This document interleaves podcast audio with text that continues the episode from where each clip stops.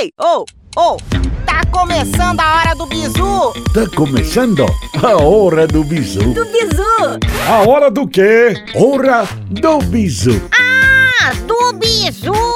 La hora del bisu. A hora do bizu, fica ligado. É, galera, olha só, eu vou pedir um bizu pra vocês.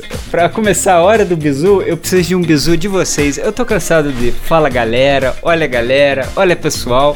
Por favor, alguém, se tiver uma dica aí pra me falar como eu começo, porque o fala galera já tá manjado. Enfim, então por enquanto eu vou começar fala atletada. Tô brincando. Ficou estranho. Eu vou brincar, não vou brincar não. Vou falar por enquanto. E aí, pessoal? Olha só, eu vou explicar para vocês o que é a hora do bizu. É, eu costumo receber, principalmente no Instagram, no direct, muito, muitas perguntas assim de dicas. Pô, como é que você faz para clipar? Como é que você faz para entrar no mar? Dicas aleatórias sobre qualquer coisa.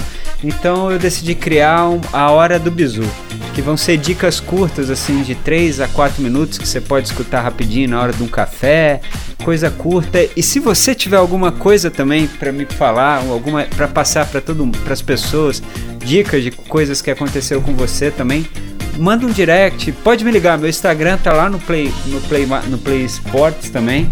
Pode me ligar no meu mandar uma mensagem no Instagram, e-mail, enfim. A forma que você quiser, sinal de fumaça, eu vou ouvir. Pode pode mandar que eu com certeza vou ouvir. Então, e é isso. Então, assim, agora como eu expliquei mais ou menos o que é a hora do bizu, eu para não perder, pra gente não ficar sem nenhum bizu, né, eu vou dar uma dicasinha assim, uma dica que é pra não é uma dica de como você deve fazer, mas uma dica de para você não ficar, não se desmotivar e para você manter o seu treino firme. As pessoas ficam muito preocupadas, a maioria dos atletas ficam muito preocupadas com a questão do pace. A gente começa correndo, caminhando, correndo, caminha, correndo, depois caminha um minuto, corre três, assim, a gente começa meio devagar, né, com pace, e aí depois quando você bota o ritmo na corrida, você tá lá no pace de seis, e aí você fica vendo as pessoas correndo a três, aí você fala, cara, um dia eu vou chegar a isso, e você vai chegar. Pode ficar tranquilo que você vai chegar, faça o seu treino devagar, que uma hora você vai chegar. Mas o que acontece com a maioria das pessoas é que, com a maioria não, com todo mundo, a gente chega num pace mais curto, de, a gente passa a barreira do 5, às vezes passa a barreira do 4 e consegue às vezes até dar um tiro a 2,50.